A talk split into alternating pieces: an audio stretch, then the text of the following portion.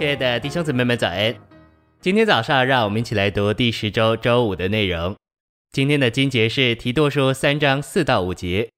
然而，当我们救助神的恩慈和他对人的爱显现的时候，他便救了我们，并不是本于我们所成就的异行，乃是照着他的怜悯，借着重生的洗涤和圣灵的更新。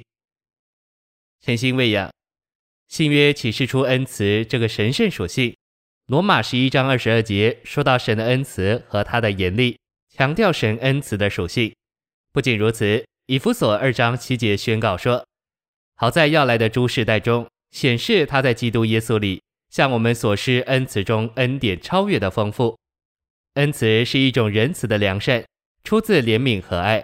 神的恩典是在这样的恩慈中赐给我们的，乃是我们救主神的恩慈和爱拯救了我们，使我们与人有别。”信息选读，罗马二章四节说：“还是你藐视他丰富的恩慈、宽容与恒忍，不晓得神的恩慈是领你悔改。”这意思是你一面定罪人，一面又同样犯罪。你这样做是什么意思？你以为神不会审判你，还是你藐视神丰富的恩慈、宽容与恒忍？你以为神不会审判你，岂不知他必要审判你？他现在所以还没有审判你，乃是对你有恩慈。他的恩慈叫他宽容你，他的宽容使他对你恒久忍耐。他这样对你有恩慈，是要领你悔改；他这样宽容忍耐你，是在等你悔改。他的审判所以还没有临到你，乃是因为他的恩慈叫他宽容忍耐你，等候你悔改。这是你应该晓得而不可藐视的。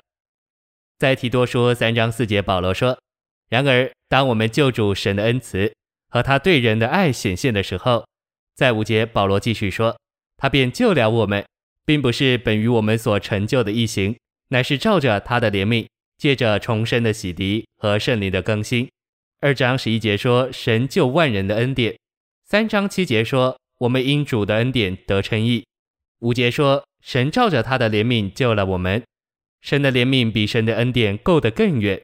我们可怜的光景，造成了我们与神恩典之间广阔的缺隙。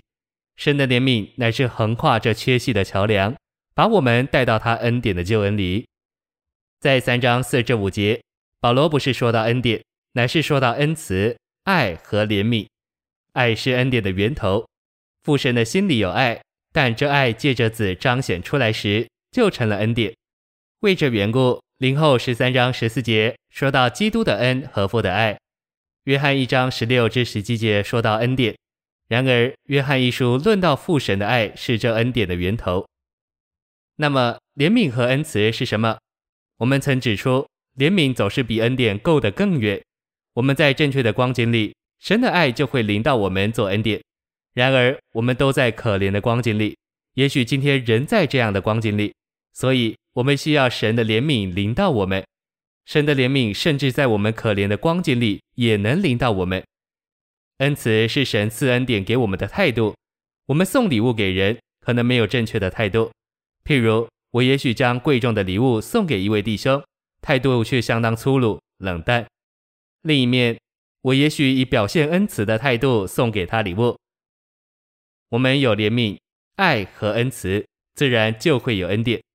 我们的神与父已向我们显示爱、怜悯和恩慈，他借此拯救我们。谢谢您的收听，愿主与你同在，我们明天见。